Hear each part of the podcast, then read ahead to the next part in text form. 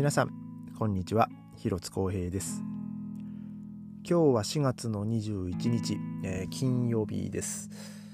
えー、今日はですねベルリンは気温が上がりましたね。もう本当に今日一日中暖かい、えー、一日で,、えー、で天気もですね、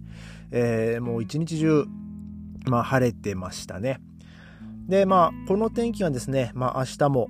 えー、まあ続くようでねまあ、最高気温なんか今日22度、えー、ってなってまして、まあ、明日もね、まあ、最高気温22度で、まあ、晴れマークと、えー、いうことでねもう気持ちのいい、まあ、週末になるなるんじゃないかなと思いきやですね日曜日がですね、えーまあ、雨雨50%で、まあ、雨雨マークがまあついてるんですけどもまあ日曜日ねちょっとまあ僕はそのソフトボールの試合の予定なんですけどで、まあ、風の方はですねもうだいぶあのー調子がまあ戻ってきまして、まあ、まだねちょっと喉の違和感はあるんですけど、まあ、まあ、ちょっと、まあ、咳が出たりとかねまあそんな感じなんですけどまあでもやっぱりあのー、喉にね違和感があるとやっぱこう息もしづらいですしうん、でまあやっぱりねこうやっぱものいろんな物事にねまあその風邪の時っていうのはやっぱあの、まあ、集中できないですよね。まあ、その、まあ、喉の、喉の痛みだったり、まあ、その風邪じゃなくてもなんかちょっと頭が痛いとかね、まあ、お腹痛いとか歯が痛いとか、そうなってくると、やっぱから人間ね、体のどっか痛みがあると、やっぱこう、やっぱこう集中力はね、こう一気にやっぱ低下するんでね。だからまあ、まあ今日はね、あの、天気のせいかね、もう多分、もうみんなね、こう外に行ってたんですよね。もう本当にこう太陽の光が、もうこんなに一日中ね、日が差すなんてことはね、ほんとしばらくなかったですから、もう多分、まあその公園とか、えー、もういろんなところはね、もう人でいっぱいで、まあ逆にその飲食店なんかはね、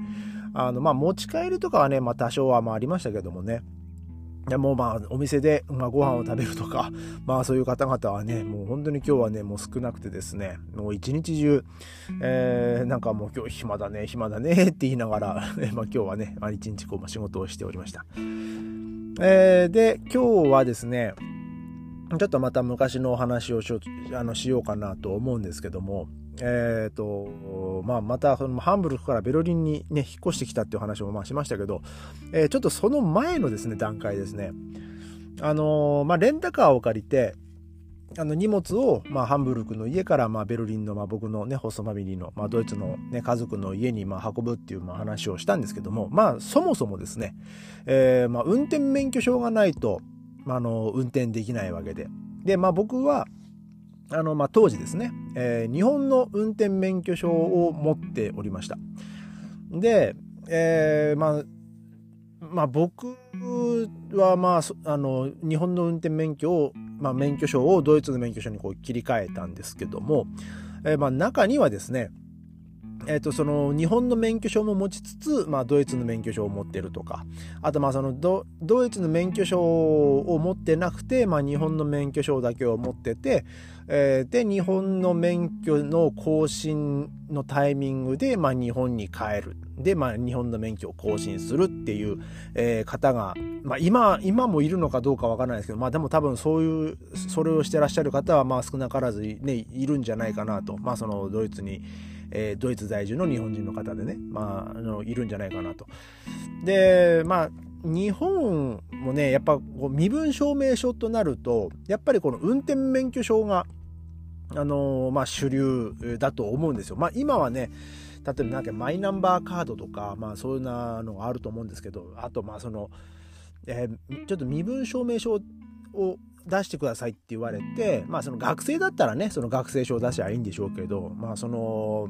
まあ学生終わって、まあ社会人とか、えー、なってくると、やっぱりその運転免許証とかが、まあ一番その手元にある、身分証明書になると思うので、まあその点でやっぱ運転免許証っていうのが、まあ必要じゃ必要なわけですよね、日本の場合。で、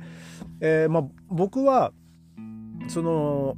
ドイツの免許証を取るときに日本の免許証とも交換したんですよ。まあ、っていうのがですねあの僕のその当時持ってた日本の免許証の有効期限がですねあと1週間ぐらいでこう切れるタイミングだったんですよ。そのドイツの免許証をもらう、えー、切り替える。切り替えた時のタイミングは。であまあ今日はですね、まあ、まずその日本の運転免許証をドイツの免許運転免許証にこう切り替える、まあ、お話をまずしたいんですけども、えー、まあその何が必要かっていうと、えー、まず日本の運転免許証とあとまあ、住民票住民票とか、まあ、そのこちらで、えー、ボーンアメルドゥングっていうかその住民票住民登録して確か紙とか、えー、あと、まあ、パスポートですね、えー、それをあの日本大使館とか、まあ、領事館に、えー、行ってですねそれをまあ持ってってで、まあ、そのドイツの免許証の,、まあそのまあ、翻訳を出してもらうわけですよ。まあその日本の車、まあ、日本で、まあ、例えばその乗用車だったり、まあ、僕の場合はその乗用車とあの自動二輪ですね。400cc までだったんですけど、えー、まあその、まあ、2種類。の免許をまあ僕は持ってたので、まあそのまあ、例えばそのそれをドイツ語で翻訳する時に、まあ、この人はその日本で、まあ、その普通の乗用車と、まあ、そのバイクの、えー、400cc までの,、えーまあ、その免許を取ってましたっていうあの公的なこう書類をですねあの大使館で、え出してもらうわけですよ。で、まあ、その書類を出してもらったら、えーと、その交通局に行くんですよね。まあ僕その当時はハンブルクにいたんでそのハンブルクのフェアケアムトっていうところに行って、まあそれフェアケアムトっていうのが交通局っていうところなんですけども、まあそこに行ってですね、えー、まあそのドイツの免許証と、まあ日本の、日本の免許証をドイツの免許証に切り替えたいっていう、まあこの話をして、で、まあその日本の免許証と、あとまあその大使館に出してもらったその日本の免許の翻訳で、まあパスポートの、まあ、コンマとか、あと、まあ、確か住民票みたいなのを出したと思うんですけど、えー、ちょっとね、そこは うろ覚えなんですけど、まあ、もしかしたら今、えー、その日本の免許証からドイツの免許証に切り替えるときに、まあ、また書類が違うとか必要なものがあるかもしれないんですけど、まあ、これはまあ僕が当時自分のね免許証を切り替えた時のまあ思い出しながらちょっと話をするんで、まあ、ちょっと今はちょっとどうなってるか分かんないっていうのはまあちょっとご了承いただきたいんですが、で、まあ、そのハンブルクの、まあ、交通局に行ってで、まあ、そのドイツの免許証の,、まあその申請を出すわけですよ。で、えーまあ、その書類出して、まあ、手数料でも確かね25ユーロとかなんかそんなんだったと思うんですけどね、えー、で、まあ、それを出してで、まあ、その34週間後ぐらいにまあ出来上がりますよみたいな、えー、で、えー、なんか手手紙かな？そのその当時は確かあのメールとかじゃなくてまだ手紙だったと思うんですけどあの手紙が、えー、まあ、その受け取り可能になったら来ますと、まあ、確かその 4, 4週間から6週間って言われたような気がするんですけど。だから僕はですね確か あの結構早い段階で1月とかに、えー、あのその免許証のその切り替えのね申請を出したと思うんですよね。えー、で、えー、確か受け取ったのが3月、だったと思います。2009年の3月とかだったの免許証の裏に書いてるんですけどで、えーまあ、その手紙だかが来てで、まあ、受け取りに行ってですねであのー、まあそのドイツの免許証を受け取る時にまあ、その日本の免許証をまあ渡してその交換しなきゃいけないんですけど、まあ、例えばねこちらに来てる駐在さんとか、えー、で、まあ、たまにこう日本に帰って運転しなきゃいけない方とか、ねまあ、そういう方もねいらっしゃると思うんで、まあ、そういう方々は、えー、なんかそのその事情を話すとですね、まあ、その日本の免許証もあのまああの渡さないで、えーまあ、日本の免許証と、まあ、ドイツの免許証どっちもこう、えー、持って持つことができると、えー、まあ、そういうふうにこう言ってる人もいましたけどもね。ただまあ僕の場合はですねもう本当に日本の免許証の有効期限が切れる1週間ぐらい前だったんであのなんかもう全然このあのまあ、そのまま入って渡してですねあのそのまま向こうも受け取ってで、まあ、その言われたのがもうもしあなたが日本に帰るんだったらそのドイツの免許証を、まあ、の返却すると、えー、この日本の免許証も返すよってこう言われたんですけどあの、まあ、返されたところでねあの もう有効期限切れてますから。ああ、そうなんですみたいな、感じで、ああ、でもまあいいっす、みたいな感じでね、僕は言って、まあ、そのドイツの免許証をまあ受け取ったんですけど、あの、これがですね、ちょっと国によって、その、対応がね、ちょっとこう変わったり、必要な書類が変わったり、えー、まあ、するわけですよ。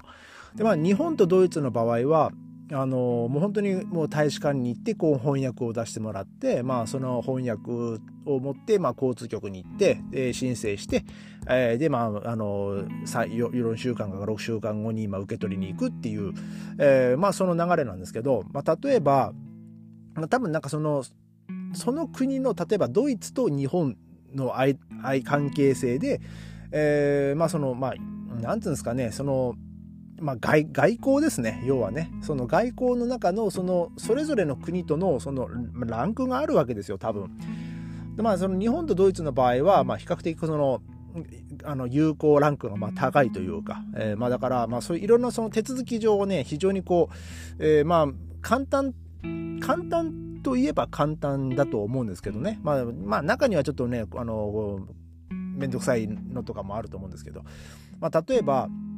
あのまあ僕の職場あのタイ人の人とかいるんですけどあのタイ人はですねあのタイの車の免許を持っててもあのドイツで車の免許の切り替えはできないんですよ。で彼らはあのあの教習所からあのもう一から、ね、勉強しなきゃいけないと、まあ、だから、まあ、結構ですね、まあ、タイでは運転手だけどもこっちで運転できない人っていうのは結構いるんですよねだからまあこっちでそのファーシューレって言って、まあ、自動車学校みたいなのにこう通って、まあ、免許を取ってると、まあ、僕のその職場のねオーナーとかもまあまさにそのパターンで。あのこっちに来て、まあ、そのファーシューレ行って、まあ、自動車学校行って、まあ、免許取ったと。で、まあ、その車の免許取って、えあと、まあ、その バイクの免許も取ってみたいなね、まあ、そんな話してましたけども。だから、なんか前にね、一緒に働いてたタイ人にね、言われましたよ、僕は。なんか、それってフェアじゃねえよなってね。えー、その、なんで日本は、その、パスポ、あの、運転免許証、ただ、その、翻訳、出してもらってもう切り替えるだけでいいのにそのタイタイ人はダメなんだみたいなこと言われたんですけどだからまあ僕はそこで冗談で、えー、いやだからだから日本人ドイツでいっぱい事故るんだよってね 言っときましたけど だってあの日本日本は左側通行だけどこっちは右側通行だし全てが逆だしそんな車運転しててもう瞬時に、ね、右左逆なことを判断できるわけねえだろだから日本人事故るんだよってね言ってるね笑ってましたけど。まあ僕もねやっぱこう最初あのー、運転する時やっぱ怖かったですよね。いきなりこう、えー、左ハンドルであのー、右側通行ですから日本で習ったことの真逆ですからね。今でも逆にね日本帰ったらちょっとビビると思うんですけどもうなんかまあしばらくね日本でね運転してないんでねまあ分かんないですけどね、うん、でまあ僕の場合はもう日本の運転免許証自体がもう多分ないんでっていうかないというかもう再発行もしてもらえないと思うんですよ。あのその間が空きすぎてるんで、まあ、僕の場合は、えー、その2009年の3月でもう執行してる、えー、のでね。一応書類上。えー、一応なんかね聞くところによるとまあその海外にいたっていうその証明書。だから要は、えーまあ、そのパスポートを持って、まあ、そのビザとか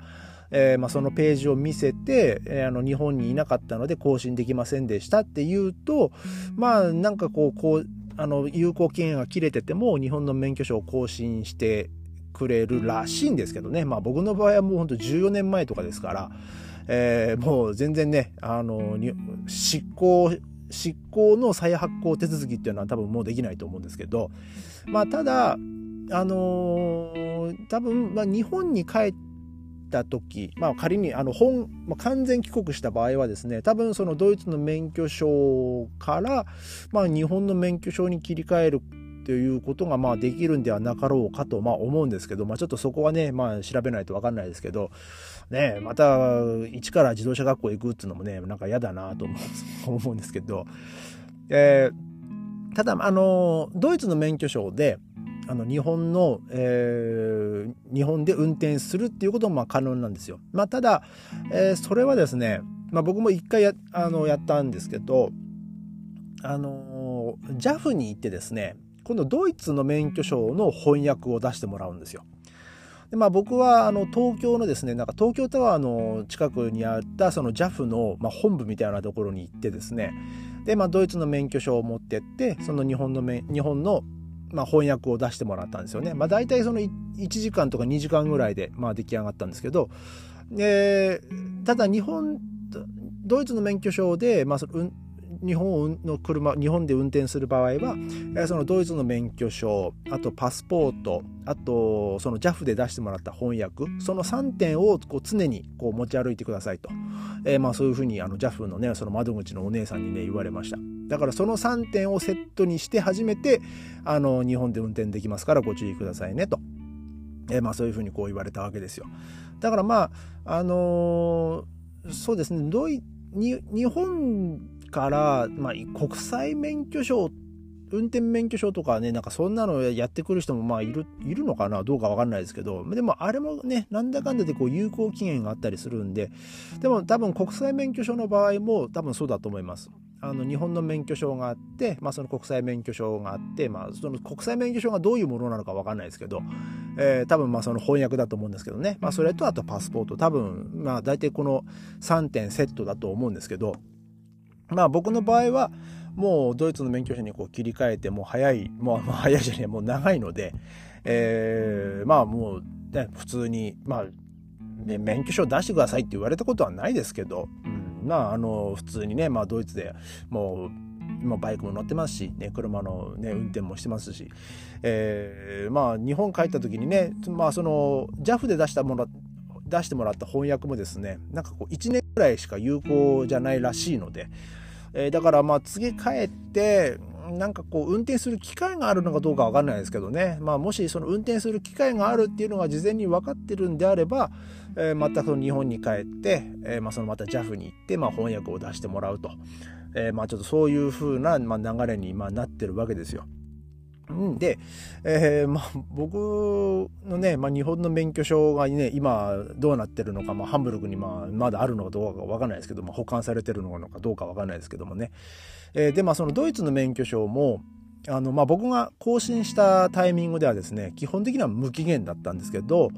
えー、もう半年ぐらい前でしたかね、なんか、その、いう、まあ、なんか、更新制に、ね、なったんですよね。えー、で、確か、このポッドキャストもなんか喋ったかな。僕の、一応その無制あの無期限、まあ無期限っていうかその更新の、あの、あれは明記されてないんですけど、えっ、ー、と、その僕の場合、確か生年月日で、確かこう判断されるんですよ。それを2017年か18年以降に免許取った人は、それでもなんかね、15年ご、15年ごとの更新とかね、そんなんだったような気がするんですけど、でも15年ですからね、えー、日本と違ってね、日本なんか最初2年とかですからね、で、まあ、その無事故無違反してると、まあ5年とかになってそのゴールド免許になるんですけど、まあこっちはね、そんなん全然ないですから、ただ、えー、確かね、僕ね、2032年とかが、なんか、更新の、えー年だったような気がするんですよね。もう絶対覚えてねえなって、わ、絶対忘れるだろう。だから、なんか手紙とかね、なんかそういうのが多分来るんじゃないかなとは思うんですけどもね。まあ、あのー、まあそんな感じでですね、えー、まあ僕はその日本の免許証からまあドイツの免許証にね、あのー、まあ無事にハンブルグでまあ切り替えましたと。でまあそれ、もうドイツの免許証を持ってもう14年になりますから、僕日本で、えー、18歳で車の免許を取ったんですよね。で、7年とかしか、25歳でまあ僕こっち来ましたから、だから日本では実際こう7年 ,7 年しかその車の免許持ってないんでね、もうドイツの自動車免許持ってる方がね、もう日本の免許より長いっていうね、もうそんな感じになっちゃいましたね。まあ、えー、今日はですね、そんなお話でございました。えー、すいません、なんか急に終わりますけども。えー、それではまた明日、ありがとうございました。